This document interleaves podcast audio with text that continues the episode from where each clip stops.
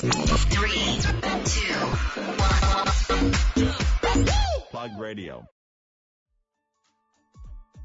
時刻は午後9時を回りました岡山のシティ FM レディオモモと雑誌プラグによるタイアップ番組プラグレディオパーソナリティの雑誌プラグ編集長山本編集部の原田さやかです。こんばんこは。んばんは、えーはい3月14日ということでこれはホワイトデーということでよかったん。ですかねそういうことでございます。誰が作ったんですかねホワイトデーというのはねやっぱりあれじゃないですか。なんでこんなチョコバー、女バーあげんといけんのんじゃっていう、こう、世の中の。あ岡山弁なんだよね そこは、うん。なんで男にチョコバー女バーあげんといけんのんじゃっていう。じゃあっていう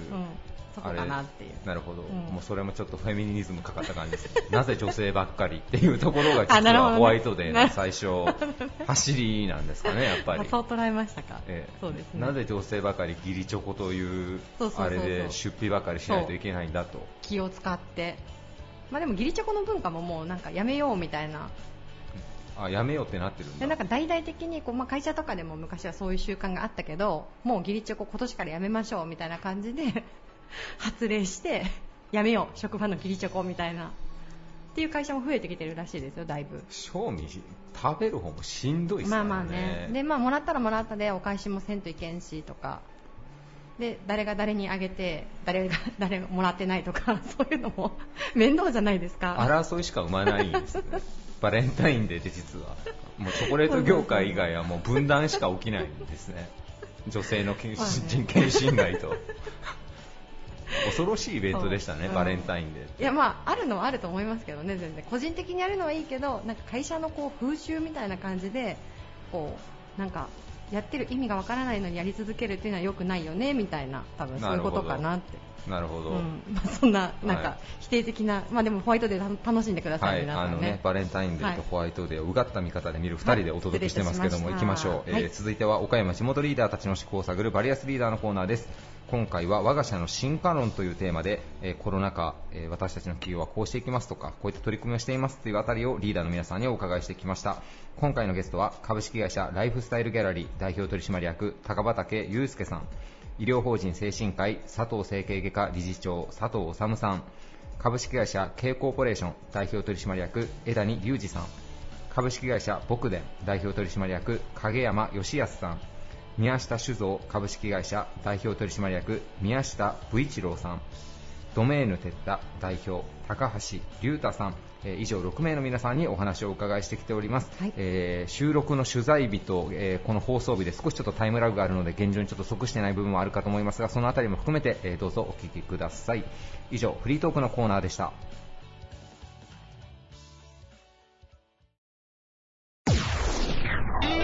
Various leader produced by Plug Radio.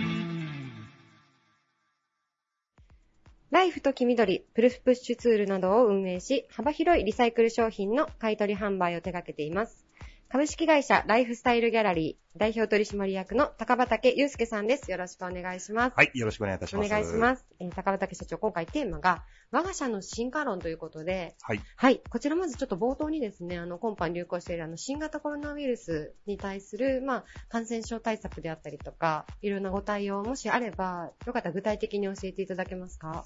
そうですね。はいまあ、あの、具体的には、あの、まあ、大きくう何かをやってるわけではないんですけど、まあ、入り口、もちろん来ていただいた、はい。お客様にアルコール消毒をしていただいた上で、えー来店していただくという形は、まあ、まあ基本的なことかなと思うんですけども、まあ、大きく何か具体的にやってるかというのは。あまり、まあ、路面店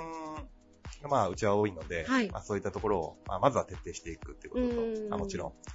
マスク、まあ、お渡しさせていただきながら、はい。まあ、はい。時間を長く見ていただければな、というぐらいはさせていただいてるかなと。なるほどはい。あの、まあ、割とですね、こうスーパーとかでも買い物してた時に、はいまあ、たまにこうマスクやっぱつけられてない方もいらっしゃるんですよね。はい。スタッフさんとか結構そういったところは割とこう気にされるというか、まあ怖かったりする面でもあるのかなと思うんですけど。そうですね。うんやはり、まあ、あの、意識の部分もあると思うんですけども、まあ、やはり、いうちの来店も長い時には1時間ぐらいいらっしゃるお客様もいるので、あまあ、対面接客という意味では、やはり、まあ、マスクうん。つけてらっしゃらない方には、まあ、お渡しさせていただきながらとかっていうことは、まあ、させていただいてますけどうも。ん。あのスタッフさんもまあお店に出勤されてっていう中でなかなかこう在宅にまあ100%切り替えるっていうのはもう不可能だと思うんですけれども、はいできる部分ではそういったこう対応も少しされてらっしゃったんでしょうか？そうですね。はい。まあ、もともとそのコロナの対策ということではなくて、ええ。まあ働き方の一環として、うん。えーまあ、できることは、あのーまあ、外でというか、はいまあ、自宅でできるような形は、まあ、考えては、うん。あーいまして、まあ、少なからず、まあ、ちょっとずつ会社の中にできるようにとは考えております。うん、なるほど。ありがとうございます。すみません。じゃあちょっと後半ということで、はいまあ今回あの我が社の進化論というテーマなんですけれども、はいまあライフスタイルギャラリーさんの、あ、そこカットするんですはいわかりましたであの今回ちょっと我が社の進化論ということで、はいあのライフスタイルギャラリーさんの、まあ、今後だったりとか、はい今後の展望の部分であの教えていただける範囲で結構なので、はい。はい。ぜかよかったら。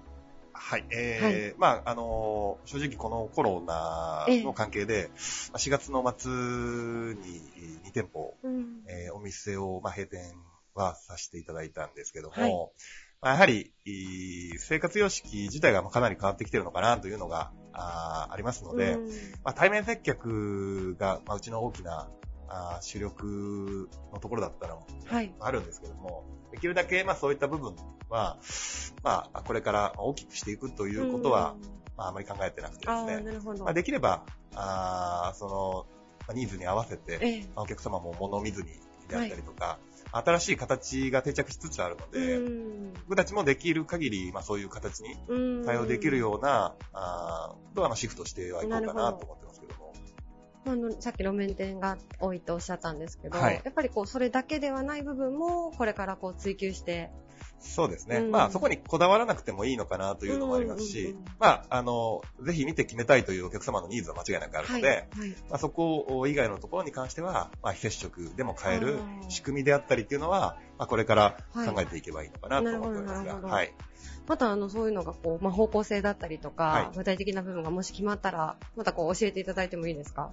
まあ、具体的にという部分では、あないんですけども、はい。まあ、これからその変わっていく部分の中で、まあ、もちろんはインターネットでの販あ、売。っていうのはまあ必然的に広がってくるかなと思いますし、まあ、売り方自体も、まあ、もう少しここからあー、まあ、5G だったりとか。そういったものがこう、まあ、出てくるようになってくると思いますし、まあ、そういう様式に合わせて僕たちも、まあ、ものをウうんェブ上で見ながら、うん。買っていくとかっていうのは、まあ、それが必然化してくるのかなというのには、できるだけ早いタイミングで取り入れていく、うんまあ、などなどはしていきたいなと思ってます。なるほど、はないるほど。ありがとうございます。はいちょっとまたこれからもですね、あの、もしそういう新しい動きがあったら随時教えていただきたいなと思います。はい。よはい。よろしくお願いしろしくおます。願いします。えー本日のゲストは、株式会社ライフスタイルギャラリー代表取締役の高畑祐介さんでした。ありがとうございました。ありがとうございました。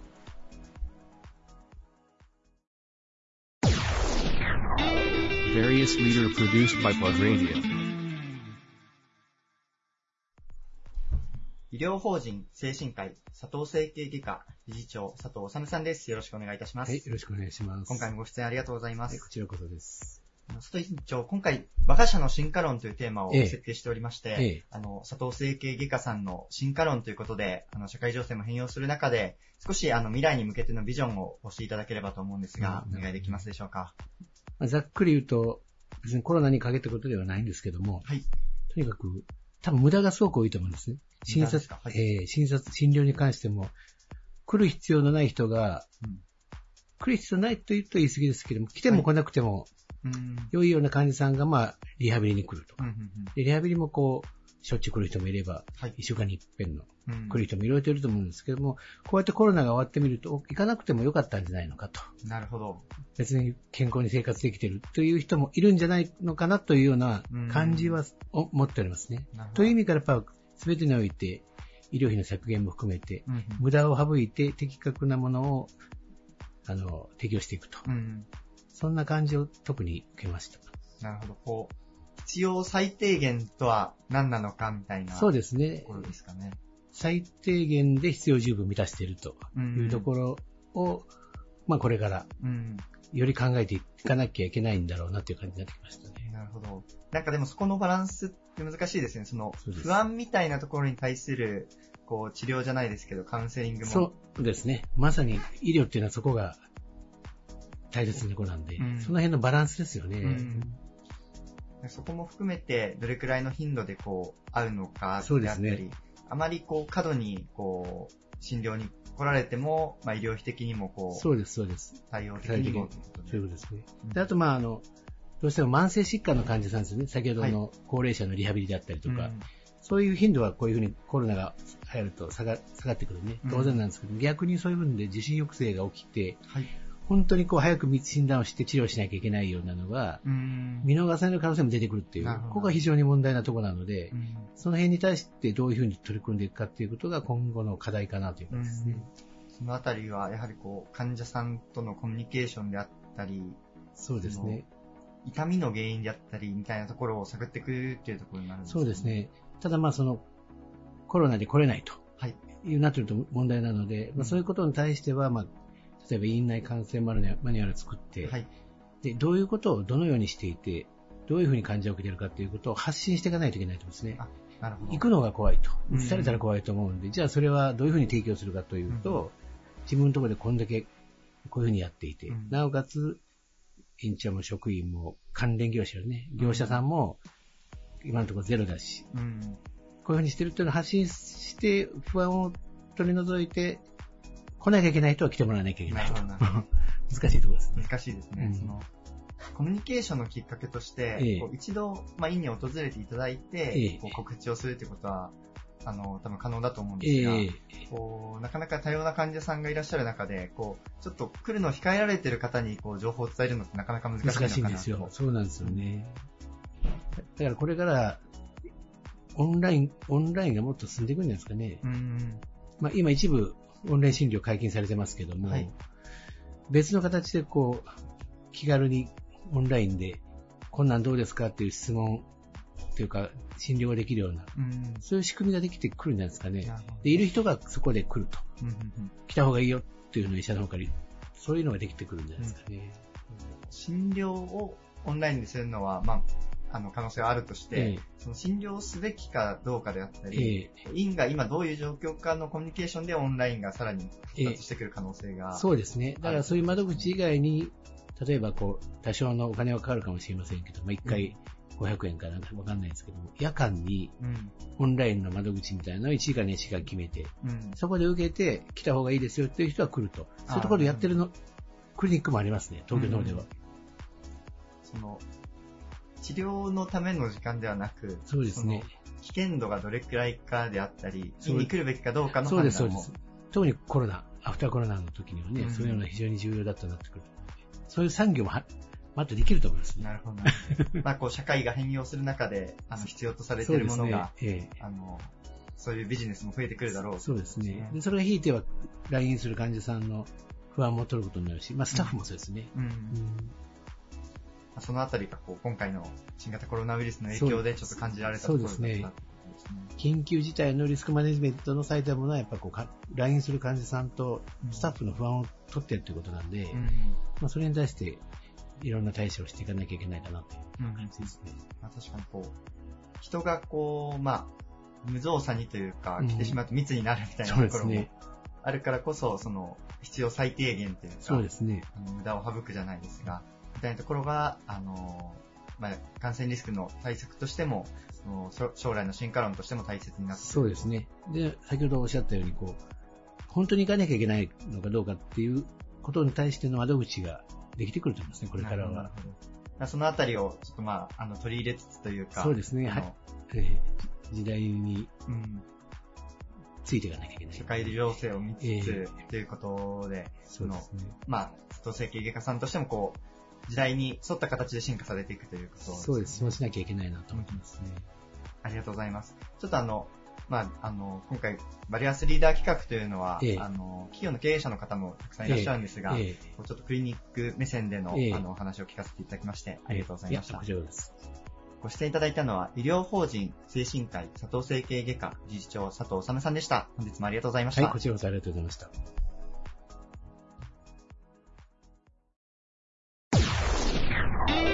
Various leader produced by Pod Radio.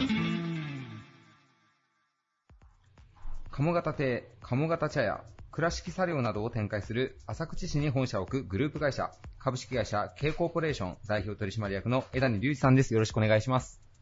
はい、よろしくお願いいたします。えー今回皆さんにまずは冒頭で、えー3月、4月、5月あたりのいわゆるコロナ禍の時期にどういった影響がありましたかっていうようなお話をまずお伺いしてるんですけども、K コーポレーションさんの方もやはりその、まあ、飲食業ということで、かなり大きな影響があったんじゃないかなと思うんですけども、実際どうだったでしょうか、K コーポレーションさんの方は。今まであの経験したことがないような状態になりました。特にあの3月の下旬から4月、5月の、えー下旬あたりまでっていうのは大変なこう状態になりましたし、まあ、あの相当な、えー特にあの福山のように近くであのコロナの患者さんが出たっていうことになった場合はもう売れ行きが激減しましたので、まあそこは閉店をいたしましたし、はい。それからイオンモールの関係は、あの、まあ、あの、イオンの方のご配慮で、家賃の方が、えー軽減していただいたなど形で、えー助けていただいたわけですけども、やはり、あの、えー長期にわたっての閉店状態がありました。まあ、ただ、あの、まあ、もものによってというか、あの、販売しているものによっては、えー回復が早かったんですけども、えー倉敷の美観地区の、あの、物販店に関しては、まあ、とにかく、あの、誰もいない状態の地域になりましたので、なんか5月は、あの、観光バスの駐車場はゼロだったそうですから、だからまあ、そういうことを考えて、まあ、インバウンドが全くななってますから、海外から来られたお客様が買っていらっしゃったようなものは全く出なくなりましたし、まあ、特にあの高齢者の方はほとんどまあ観光地にお見えにならないような状態ですから、まあ、その中でやはりあの土産物を買う方もいらっしゃいませんし、そういうふうなこと、まあ、社員にしたらやはり、えーどういうんですか、あの所得が相当減ってますので、まあうん大変だったと思ってますし、まあ、どこのあたりで回復するかっていうことがまだわかりませんので、だいぶまあ6月の下旬あたりはだいぶ回復してますので、はい。まあ、どこまで続くんかなみたいな気持ちには今なっておりますけども、なるほど。え今回そして、あの、我が社の進化論というとちょっと行々しいんですけども、そういったテーマで皆さんにお話をお伺いしてまして、まあ、あの、第2波、第3波みたいな、ちょっと状況も変わってはくると思うんですけども、ウィズコロナの時代、えー K コーポレーションさんはどのように今後事業を展開していこうというふうに今の時点でお考えでしょうか？まあ、あのコロナに関しては、まあ、もう一度ですから11月ぐらいにインフルエンザと同じような形で、まあ、再流行するようなことがあれば、やはりあの外食であるとかっていうのは相当影響を受ける状態になりますし、まあ、特にあの防新年会っていうものを私ども相当大きな売り上げで取りますから、えーその時期にもしあればですね、まあ、対策の手の打ちようがないというようなあのことがあろうかとは思います。まあただあの、うん、会社の方からしたら、まあ金融機関にお願いして、それなりの資金繰りをしてますから、まあ、しばらくは大丈夫だとは思いますけども、まあ、いつまでもっていう話になると、またこれ全く別の話になりますから、まあ、会社を継続させるためにどうするかという視点を絶えず持たなきゃいけないと。それからもう一つはやはりあのこれから先の10年というスパン、10年まあえーと2050年ぐらいまでのスパン考えれば、えー日本の人口の減少と労働力人口の減少、それから高齢者のえー増加ということの中での、えーとビジネスモデルをどう考えていくのか、まあ、それを考えたときに、やはりその、えー所得を上げていくような施策がないと、働く人を雇用できないというようなあの状態になると思うんですね。まあ、今、例えば最低時給が883円とかっていうものが、例えばニューヨークとかサンフランシスコなんかはもう1500円ぐらいっていう、まあそういう施策を取られてるんですけども、多分そういうふうな時代にはそういうふうなその賃金体系になっても持つ会社だけが持つのかなと。ということを考えたときにはやっぱり労働生産性っていうものをいかに上げていくような店作りをするのか、それから生産性の低いお店を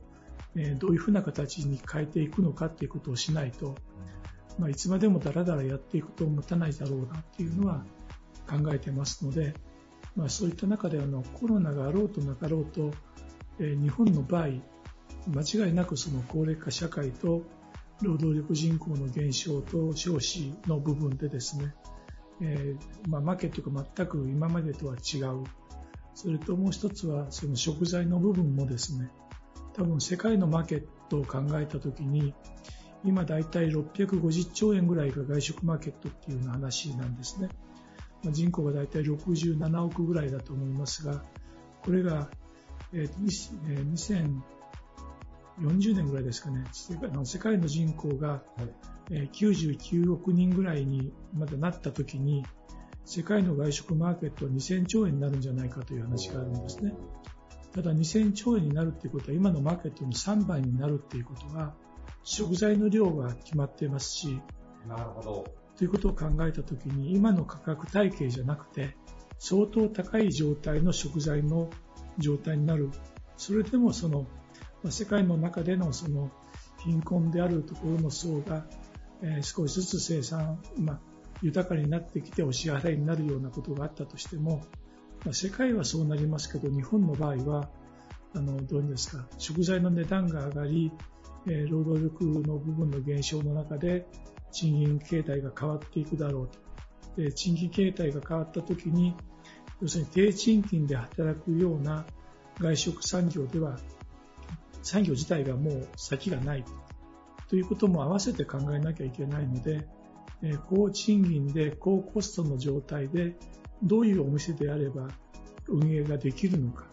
まあ、言ってもその日本の人口を考えたときに明治維新っていうのは3500万ぐらいしか人口なかったわけですから、まあ、そういった中でも100年、200年続いている企業が、まあ、外食店舗あるわけですから、まあ、そこの原理原則に基にとってですねちゃんとことをしていけば、まあ、やっていけるんじゃないかなということも考えれるんじゃないかと私は思っています。お話をお聞きしてたら、まあ、もちろんパンデミックは大変だけども、もともとの考え方自体をまあ変えていかないといけないだろうというところになるのかもしれないですね。そうですね。やはりその日本においては、やっぱりこう、安くてっていうこと自体が、安売り自体をやること自体が、誰も幸せにしない状態なんで、まあ、ここをどう変わっていくのか、もし変わらなければ、国自体が維持できないと思うんですね。まあ、そういうふうな中でのその私どもの産業っていうのが、どういうふうな形であれば、まあ、これからの50年、100年もあの継続できるかっていうことをですね、もう一回根本的に考えていかないといけないんじゃないかなと、そういうふうには思います。なるほど。実はあのうちのあのプラグ編集部の近くにあの、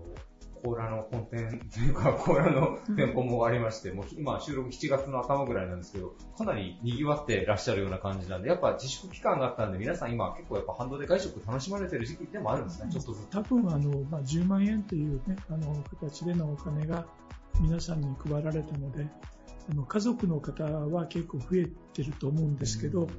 まあ、団体のお客様ですね、あの今例えば20人とか30人とかっていうのはもう皆無の状態で、ああそうですね。会食なんかはもう軒まだ中止されてまあ、らっしゃそれはるところ多いでしょうね。、ねこの状態でやれっていう方がうん何考えてんだっていうふうなことでしょうから、やはりまあしばらくはね、皆さん自粛されると思いますし、まあただこれが、まあ、防新年会の時期まで続くとですね、まあ、いろん。な意味で、どうですか、対応は大変じゃないかなと、そういうふうには思います。確かに。おっしゃると12月、年末年始とかの時期になると、本当あれですね、なんかもう忘年会シーズンが直撃した時には大変なことになりますね。そうですね。まあ、ただ、あの、どういうんですか、まあ、やってる方で見てるとですね、やはり美味しいお店、ちゃんとした料理を出されているお店は、それなりにお客様が戻ってきてらっしゃると思います。例えばラーメンのお店にしても、やっぱり周りの評価の高い店は、やっぱりお客様がいっぱい入っていらっしゃいますし、それからあのお寿司屋さんにしても、やっぱり評価で、その店はあのお客様を引っ張ってらっしゃる。まあ、そういう中でやっぱりこう、まあ、中にはそのお客様が入っていらっしゃらない店ありますけども、やはり何でもいいから食事っていうことがこれからは難しくなるのかなと。な例えば、うん、うどん一つしても美味しいという根本がなければ、あの売り上げっていうかお客様にも喜んでいただけませんし、選んでもいただけないと。例えばおむすび一つでも本当に美味しいおむすびを食べれるお店であれば、それだけでもお客様が来ていただけるんだけども、それがじゃあ維持できるかっていうことは大変な努力がいりますから、そういった意味ではね、あの本物だけが残るようなあの時代で、なおかつ労働生産性をいかに高めていけるかっていうことをちゃんとやらないと残れないんじゃないかなと。なるほど。お話をお聞きして、よくニュースでやっぱり飲食店さん大変だっていうのはね、どこでもこう報道されてましたけど、やっぱりそういう時だからこそ原理原則で美味しいものを食べて喜んでいただこうっていう飲食店はそこにやっぱ立ち返るべきなのかもしれないそうですね。なんかお話をおやはり聞きしてるもうそれが基本だと思いますね。あの要するに建物を豪華にして、接客を、うんちゃんとしてったらお客様に来ていただけるっていうような時代から、やっぱりその本当のあの美味しさっていうもの、家庭で食べれない本物の美味しさっていうものがそこで食べれる。例えば、うんもう最近あのコンビニの商品にしてもしっかりされてますし、はいそれから、まあ、あのデパートで売ってある惣菜なんかもしっかりされてます。そういった中で、わざわざ外食のお店に行って、それなりの対価を払われて、お帰りになる時に来てよかったと思っていただける、うん、やっぱりそのクオリティっていうのがないとですね、多分その、これからの5年、10年っていうのは残れていけないと思いますし、それともう一つは、あの、クオリティイコールっていうか、原価イコールクオリティなんですよね。はいやっぱり美味しい材料っていうのは、やっぱり高いわけですよ。だけど、その値段を通すだけの力がお店にあるかないか。っていうこともやっぱり、これからは、あの、求められていくんじゃないかなと。当たり前のように求められていくような時代だと思いますね。ありがとうございます。もうあの、大変興味深いお話でした。ありがとうございます。えーゲストは株式会社 K コーポレーション代表取締役の枝見雄一さんでした。ありがとうございました。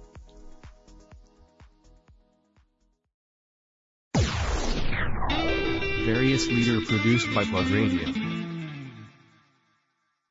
岡山を中心に韓国料理、牧伝や鉄板割烹影虎など幅広い形態の飲食店を展開する会社です。株式会社牧伝代表取締役の影山義康さんです。よろしくお願いします。はい。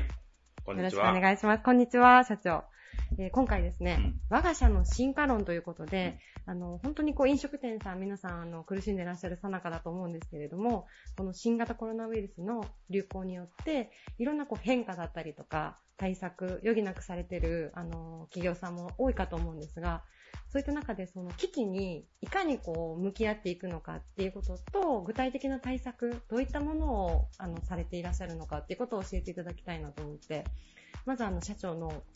心意気をちょっと教えていただきたいなと。心意気。はい。はい。ありがとうございますあり。がとうございます。まあ、あの、どういうんですか？はい。あーまあ、大河ドラマで今、あの、はいキリンが来るやってますけれども、あの、先々週は、あの、織田信長が、はい。千載一遇のチャンスだって言って、はいあの、今川義元にはい。戦いを挑んでいったシーンがありましたけはい。れども、はい。まさにはいコロナ危機いうのは、うん。中小企業にとっては千載一遇のチャンスで、うん。今こそ海外と国内の企業を、あの M&A あの今年はあのやって、はい。新事業をあの進めていこうと。まあそもそも、はいコロナ危機いう危機いう言葉は、はいあの辞書で調べるとはい。危険いう意味と、はい機会チャンスいう意味でだかあら危険とともはにいチャンスは同居しとる。なるほど。うん、だから、まあ、みんな大変じゃ大変じゃって外食ビジネスの方は言われるけれども、た心まで奪われたら、うんチャンスが見えんようになってくるし、自分の強みをはい生かせんことにもなるんで、はい。あの、え勇気を奮い立てて、はい。みんな頑張ってほしいなと、んそういうふうに思います。もう本当にあの、影山社長の、まさにこう、影山社長に言われたかった言葉を今言っていただいたなと思ってるんですけど、僕ねさんでもやっぱりこう、夜のご飯を食べられるところっていうことで、こう結構影響はまともに受けていらっしゃるかと思うんですけれども、そのさなかで、めちゃくちゃ元気ですね、社長。すごい。あの、えっ、と、じ数字はですね、はいあの、どうですか、政府が、あの、はいもう外食休んでください言って、うんあの、東京も、この前開けたばかり、2ヶ月間売り上げゼロですから。はだから、えっ、と、前年対比はい。売り上げは80%ダウンとか、そういうあれですか、はい。3、4は。まあ、でも、あの、えー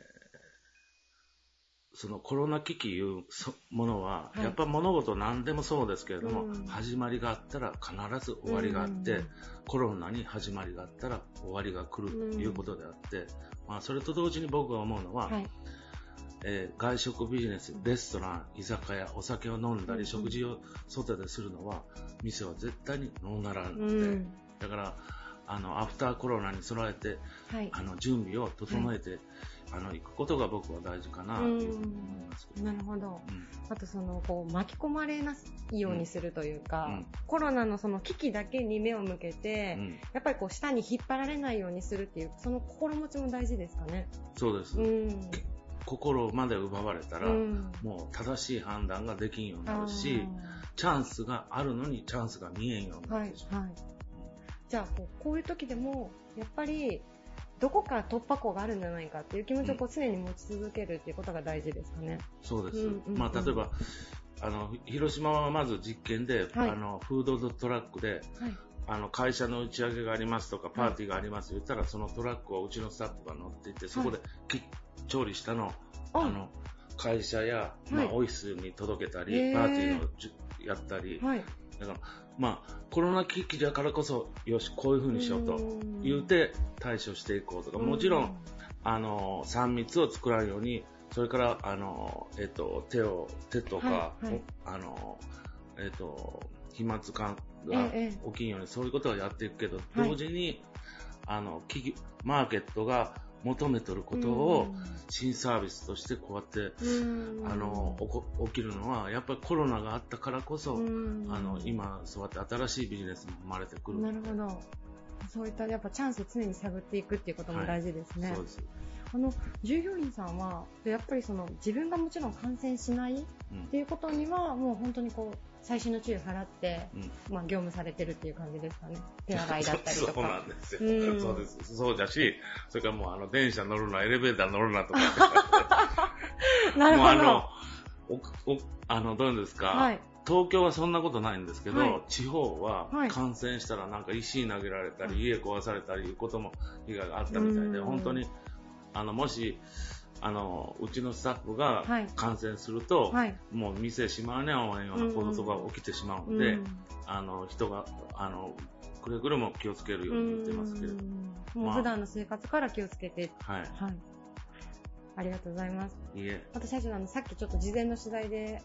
少しだけお伺いしたのが、あのー今年うんちょっと新しいこう事業にも目を向けていかれるっていうような、もちろんまだ具体的にはあれかもしれないんですけれども、今後はそういった計画もありますか？まあ、あの、どうですか？えっと、ニトリさんが東南アジアで、あの、家具とかインテリア雑貨を作って国内で販売してますけれども、あの、えーうちも、うちの強みを生かして、はい。海外でうあの作ったものを、はい。あの国内ではい。あの販売する事業を今年から、あのはじえー3月に始める ことになっとったんですけど、こういうことが起きまして、一切飛行機が動かんようになって本当に困っとんですけれども、まあ、あの、だから飛行機が動動き出したはい。らすぐにその事業も動かしていこうかなと思ったんですけれども。ありがとうございます。あの、今収録してるのがですね、6月の半ばで、放送日が少しタイムラグあると思うんですけれども、またこう、その頃に、もちろんこう、新しい、おそらく事業も動いてる頃だとは思うので、よかったらまた次回、ね、はいご紹介をお願いいたします。いいえ。あとその、元気の良さをですね、ラジオを通して、皆さんに。あの、あの、レセプションを行うから来てくれない。あ、本当ですか？ありがとうございます。今、さ、はいさが、あの、探しようって、はい。う実は、はい。うちでアルバイトを翔太子が卒業、えっ、と、ハノイ、ハノイの出身者で優秀な大学生が、はい。まあ、あの、30人ぐらいおるんですよ。そんなに？はい。うん。それで、あの、どういうの？手先が器用だし、はいそれから真面目だし、ええそれから英語も話せるし、あの、まあ、リクルートの責任者したり、うんへ人もる。し、まあだからものすごく優秀なんですけど、はい。まあ、あの、彼らのとはい協力しながら、その、ニトリがやりよるビジネスを、うんうんうんあの、姿、形を変えて、外食が必要なものを作って日本に売っていくような、ああ、なるほど。まあそれと、レストランで一番困ったのは、はい。まあみんな赤字のところが多いうんうん。だか、ら、赤字から黒字転換さすうんアドバイスはお手のもんだし。だから、まあ、あの、そそしたら報酬どうするんないう話もなってくるから、まあ、うんそういうことをすると、まずは、うん、あの、外食ビジネスが、はい。あの、繁盛すうるんような、まあ、例えば看板一つとってもない。小さすぎて使い物なの。だからいつ。もうちはオリジナルのはい大きいものを作るし、はい。防水にして夜は電気もそこは出るようにしたり、まあ、外食の販売促進に必要なものであるんだけどはも、はははワンストップではい。サービスを提供しておるところはどこもね、へえ。それをニトリ形式で、はい。あの、やっていこう。あ、なるほど、うんそういうビジネスなんですね。そう。合わせて、はい。お客さんのお困りごとは即ビジネスになるんで、はい。はい。あの、赤字で苦しんでるところは黒字転換したら、はい。あの、あの、お金も、儲けた暁にはほんなら何本払えと。と儲からなかったらお金払うんでええわ、いうようなこともやったろうかなと。すごいですねい。や、それはいつも、うちのはい。店のスタッフにアドバイスしとることだから、ああ。もうそれはお手のもんで。はい。はい。それで、やっぱり基本があって、はい。まず基本通りか、はいややることをチェックしたら、もう必然的に利益が出る。あ、そうなんですかそうなんよその基本をみんな、ま、知ろうとせんし、守ろうとせんからうん、やっぱ苦しむんだけうど、ん。だから、大体、70何パーセント、80%、10%近くははい赤字。そんなに多いんですか？そうよ。あ、そうですか。うん。だから、そう苦しまんでもはい、基本を知るべきだし、うん基本をちゃんと実践することによってうん結果は必ず出るんだよ。これで全然難しいことだよ。うん。え、そんなことないよ。そうなんですか？うん。えちょっと、私もあの、身内がうどん屋さんをやってるんで、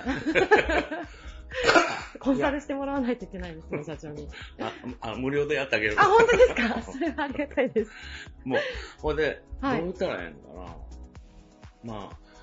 いや、自己流でやるんじゃ言うけれども、それ、自己流やってもいいのは、基本をきっちり実践できて自己流するんだやけど、基本をせずに自己流やったら、それは絶対うもいかんね、うん。何でもそうですね、確かにそれは。そう、そう。そう経営も一緒なの。あ、そうサッカーも、何でも一緒。サッカーもサッカーも一緒。一緒かやっぱり、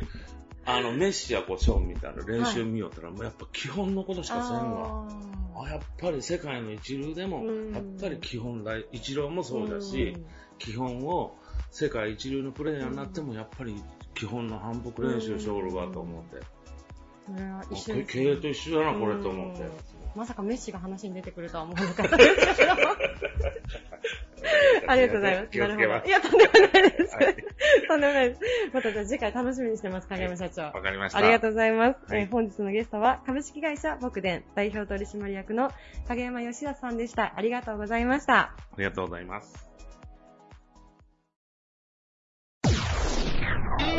Various leader produced by Plug Radio. 宮下酒造株式会社代表取締役社長の宮下武一郎さんです。よろしくお願いします。よろしくお願いします。お願いします。えー本日テーマがですね、我が社の進化論ということで、こちらあの今般こう流行しているあの新型コロナウイルスのあのまあコロナ禍と呼ばれる状況の中で、各社さんがまあどういった対応をされていらっしゃるのか、あのよかったら具体的に教えていただけないでしょうかというのが本日のテーマなんですが、あの従業員さんはもう変わりなく宮下酒造さんではご勤務されていらっしゃるんでしょうか？そうですね。うん従業員はあの変わらずはい。勤務しております。はい。ちなみに変化というとどういった変化がございましたか？そうですね。やはりあの、我が社はあの、お酒を、作ってるんですけど、えーやはりあの、このコロナの影響でですね、えーまあ飲食店、ホテルとか、あーそういったところで、えー宴会がなくなりましたし、それから、あの、駅とか、倉敷の、まあ、美観地区とか、はい。そういった観光地ですね。ええ観光地でよくお土産ではい。我が社のお製品が売れてたんですけど、ええ。そういうものが売れなくなりましてね。ええーちょっと最初はびっくりしましたうね。今までにない、まあ、状況下だったとそうですね。思うんですけれども今までこういう経験はなかったですね。うーんえそこに対してこう、まあ、宮下指導さん、あのちょっとこう今回お聞きしたいことの一つなんですけれども、まあ、新しい商品開発っていうものにも力を入れていらっしゃるかと思うんですが、そうですね。はい。まあ、あの、ちょっと最初びっくりしまして、ええええ。ーまあ、なんとかこれを、こういう厳しい状況を打破しなきゃいけないと。いうことで、えはい、まず、あの、最初にやりましたのが、その、おたまたまこの、おあれですね、我々ではアルコールを扱ってまして、それがまあ殺菌剤に、使えるということで、はい。えーまあ、殺菌剤が少なくなりましえて、ええーまあ、厚生省やあー国税庁がその、ええ。あ我々のもっとアルコールをですね、うん。えー手やゆあの手の消毒に使えると。はい、いうことで、えーあのそれは今まではその、飲むお酒をですね、うん。殺菌剤に使うっていうのはできなかったんうですけど、ん。それを許可していただきましてあ、それで我々は4月に、えー全国でも早い段階で、ーはい、はい、えーまずそういったあの殺菌剤をはい、お作りました。うん。えーこれがあのマスコミに取り上げていただきまして、はい、はい、大変な反響になりまして、はい。えー私ももう、どっぽ間できて3年になるんですけど、ええ表にずっとお行列ができました。あそうですか、えーこれはもう何日も続きまして、はい、えーまあ一人一本ということで限定的だったんですけど、あはい、大変よく売れました。うえん。ーそれからまたこれをあのインターネットで、ええ。えー発売するということで、はい、全国からですね、ええあのご注文いただきまして、はい、まああの非常に困った時に、うん。えーえー助かりました。うん。えいやでも本当にあのええ。宮田指導さんの今助かりましたと言っていただいたんですけどそのアルコール消毒があるおかげで助かった方が多分たくさんいらっしゃなんですよ。ると思います。それね、あの買っていただいた方がね、はい。あのありがとうございますと言ってね、えー買っていたこれも我々も非常に嬉しかったですね。えいやでもなんかこうそういうちょっとねあの時期は本当にこう暗い感ーじだったとそうなんで思うんですすけもどう、大変ね、マスクはないね、はい、消毒剤はないね、はいそしてまあコロナっていうのが目に見えないあれですから、非常に恐怖心があるんですよね。そうですね。ですから非常に不安になった時ですけど、うんまあ今大体だんだんコロナどういうもんかっていうのが分かってきましたけど、はいはい。あの3月、4月ぐらいは大変なんか暗い感じでしたね。でもなんかこう一つ明るいニュースというか私もニュースでお見かけしたんですよ、ええ宮田指導さんがアルコール消毒を多分販売開始されたっていうのを、まああの早かったですから、はいその後まあたくさんいろんなところがですね、うんえー出しましたから、あのまあ今は少し落ち着いてきてます。はいはいそれと我々はやはりあのこのおインターネットですね。はいあの今あのこのデパートであるとかあの駅のまあショップであるとかみんなこう閉めてしまいましたんでね。それでその売るとこがないんで、はい。インターネットでその酒を販売するとうん。いうことに力を入れました。はいはい。これも、あの、ちょうど父の日なんかが、あの、近づいてたもんですから、あそういうのに力を入れて、えーこれも、あの、案外、インターネットの販売が、はい。あ昨年より1.5倍ぐらい増えましたね。あ。すごい、えーこれも、まあ、あの、助かった、はいと思いましたね。うん。えインターネット販売っていうと、はい。以前から宮田指導さんされてらっしゃっーたと思うんですけ以前からもうインターネット販売にですね、力を入れてまして、はい。まあ、いろんな、あのーあれですね、アマゾン、楽天、ヤフーとかええええ、ねああいった、あのーところへ出店しておりうます。ん。そのこ活動にまあプラスして、ええ。さらにまあ力を入れられたっていう形ですかね。それと、あのー3月になりましてですえね、中国の、あのーはい。まあ、コロナがだんだん収まってきまして、ええ4月ぐらいから輸出があの中国のは再開されたんです。それまで輸出ももう全部ダメだったんですはい、けど、はい。おまあ、4月頃からあの中国から注文が来だしまして、そして、えー C5 とお中国輸出ができました。はい、これもあの、まあ、厳しい思いなんですけど、はい。非常に助かりましたね。ん。なるほど。なんか、すごくじゃあ商品開発とええ。こう時代の流れというか、え。もう合致して、そうですね、はい。あのまあ、ドッポ缶を作ってですね、はい。えーいろんなあの消費者の動向とか、ええそれから、まあ、あのドッポ缶っていうのはあのお客さんがあの来て、えーまあ、飲んだり買っていただくだけでなしにですね、そういうその外国からのあのバイヤーなんかがよく来られまして、なるほど。そういう商談の場でもあるんですねは。はははですから中国やあの、まあ、台湾、は。はい。香港、はい。シンガポール、マレーシア、うんあーそれからオーストラリアええとかですね、ええ。そういう、まあ、アジア地区のはい。方がよく来られて、へえ。あの商談がまとまりまして、はい。それはまあちょっと一時はあのこのコロナでストップしてたんですけど、えええまあ、あの台湾なんかはあの非常に、えーコロナの抑え込み成功しましたからね、うんあの輸出があの戻りました、うん。ねヨーロッパとあのアメリカはちょっとはい。あの大変だったんですけど、うんうん最近になってまた、あええそうですかあのフランスにもおアメリカへの輸出を開始しています。はい。あ何よりです。あとあの最後にちょっとお伺いしたかったのが、ええまあ、本日ほうあの収録日ということで7月の22日なので、ええ放送とは、まあ、ごめんなさい、もう少しタイムラグがあるんですけれども、新しいあの、お家で飲める家飲みカクテルっていうものを開発されたんですよね、社長。そうなんです。えーはいこれがですね、あのーこの、家でええ飲んでいただくというコンセプトで、はい。しかも、あのーまあ、あのーバーテンダーが作るようなですね、うん本当に本格的な美味しいうん。カクテルを作ろうと。はい。こういうことで、えーまあ、あの一生懸命、えーこう、準備をしまして、やっとまあできたんですけどね。はいえー一つはあのジントニックと、ええ。もう一つはあのレモンサワうーん。というもんです。えすごいパッケージも素敵ですね。ええこれ、うんあの炭酸飲料なんでですね、はいあのやはりこれ詰めるのに、えー普通のお酒を詰めるとは違う機械がいるんですよね。ああ、なるほど。だから設備投資をしまして、ええ、えそういうその機械を買いまして、え。はい。えー詰めることができるようになうりました。んええこれまあ期待の新商品なんですけど、はい。まあこれからやはり世の中が、あの少し変わって、はい。えーいわゆる外へ出て、えーお酒を飲むんじゃなくて、家で楽しむというような時代に、コロナのせいでですね、ええ変わっていくんじゃないかうと。ん。その中で、えーこういう本格的なカクテルをはい。手軽に飲んでいただくということで、まあ、あの、このレモンサワーなんかのレモンは、これははい。岡山の、岡山産のレモンをあ使っております。ですねええ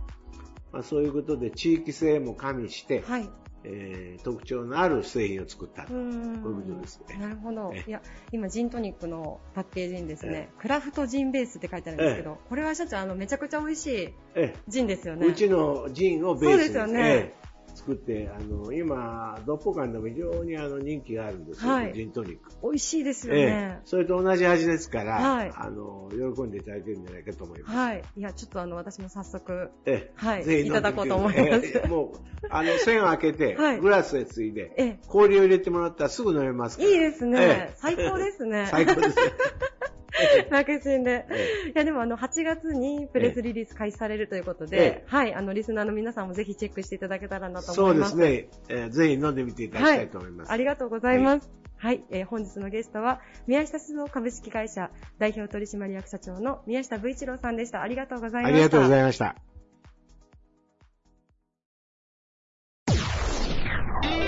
Various leader produced by Radio. 拠点である新見市にワイナリーを設立。ブドウ生産からワイン製造まで一貫体制を築き、資産ワインの普及に挑まれています。ドメーヌテッタ代表の高橋隆太さんです。よろしくお願いします。よろしくお願いいたします。はい、えー、この放送の時と収録の時で若干タイムラグはあるんですけれども、まず最初に、まあ、あの3、4、5月あたりのコロナ禍と言われる時期、えー、テッタさんの方もやはり影響というのはあったんでしょうか？そうですね。あの、もろの部分ではやっぱ販売面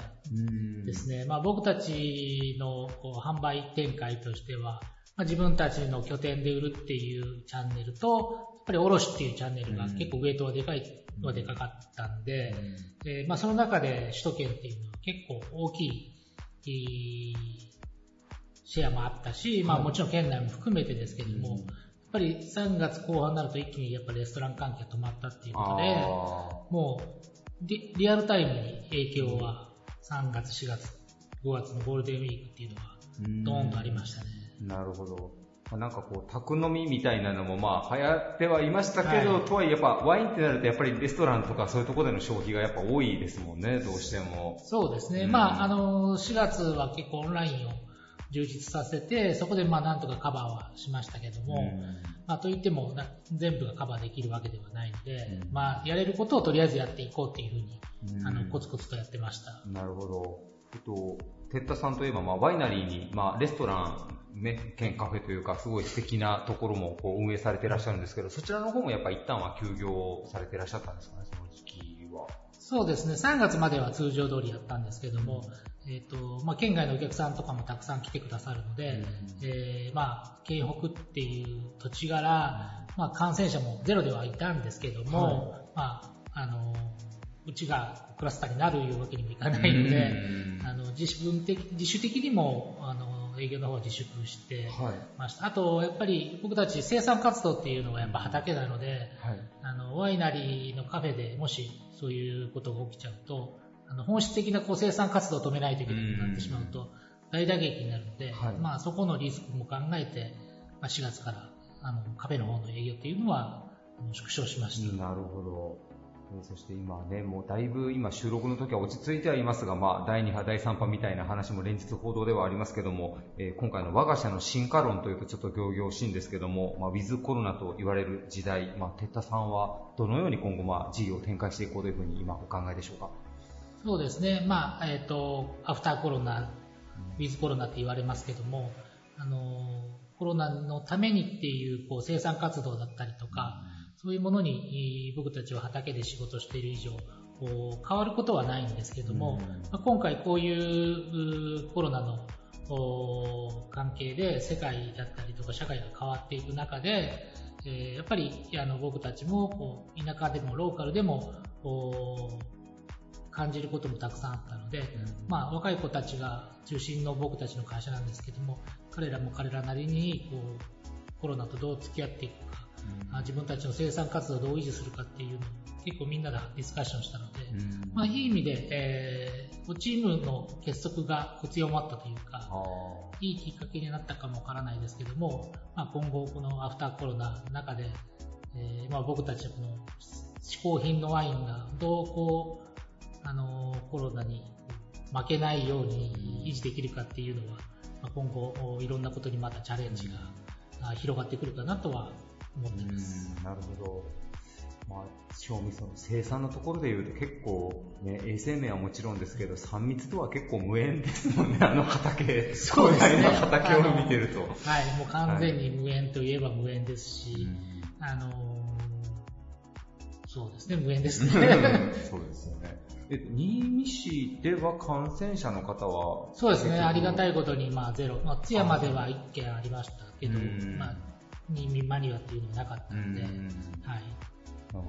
今この6月、まあ、7月頭あたりだとまだその卸先というか取り扱いいただいている東京のレストランさんもまだまだ本調子ではない状況ですよね、今の現段階では多分。そうです。通常通り戻ってきてるとは言えないですけども、でも、あの、3月、4月、5月に比べると、あの、戻りはありますけども、やっぱ戻るスピード感も速いなっていう感じは、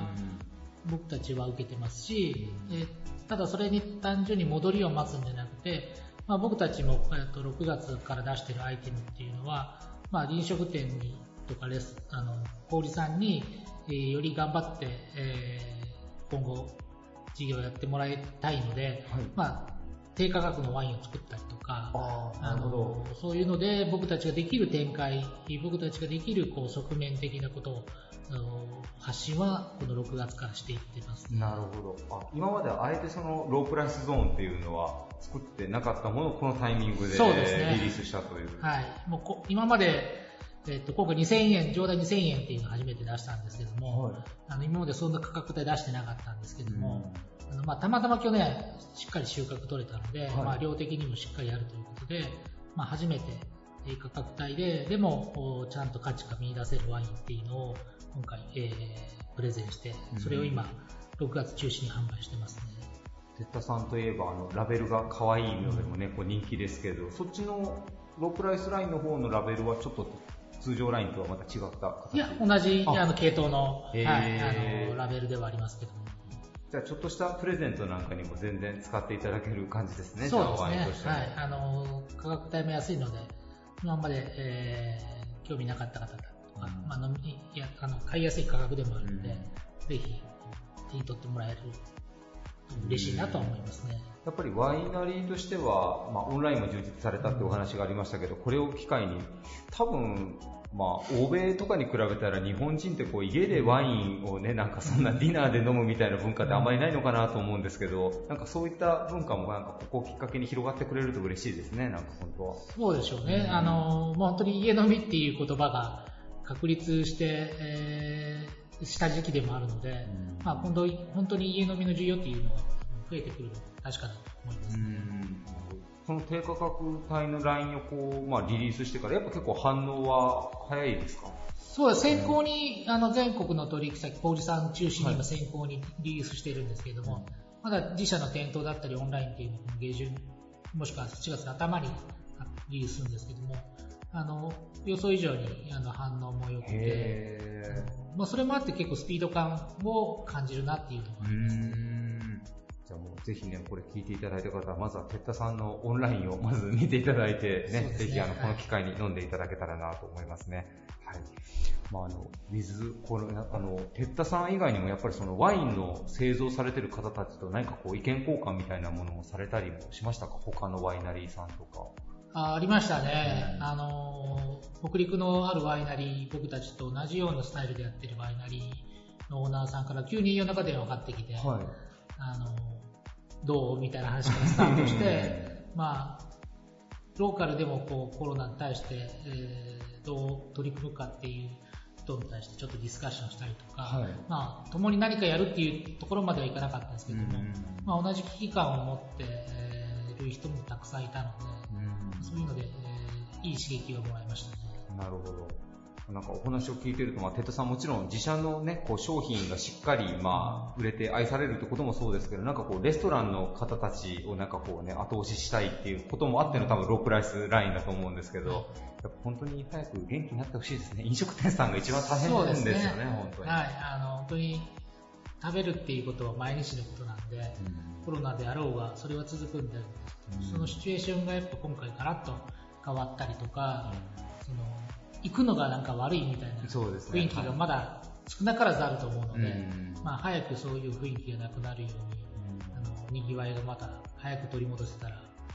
まあ、自分自身もそういうのは楽しんできたタイプなので、うん早く戻ってほしいなと思います。はい、ありがとうございます。えーゲストはドメーヌテッタ代表の高橋隆太さんでした。ありがとうございました。ありがとうございました。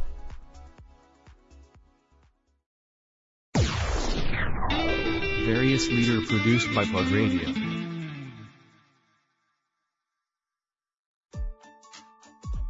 This radio produced by Okayama Premium Magazine Plug. See you next week.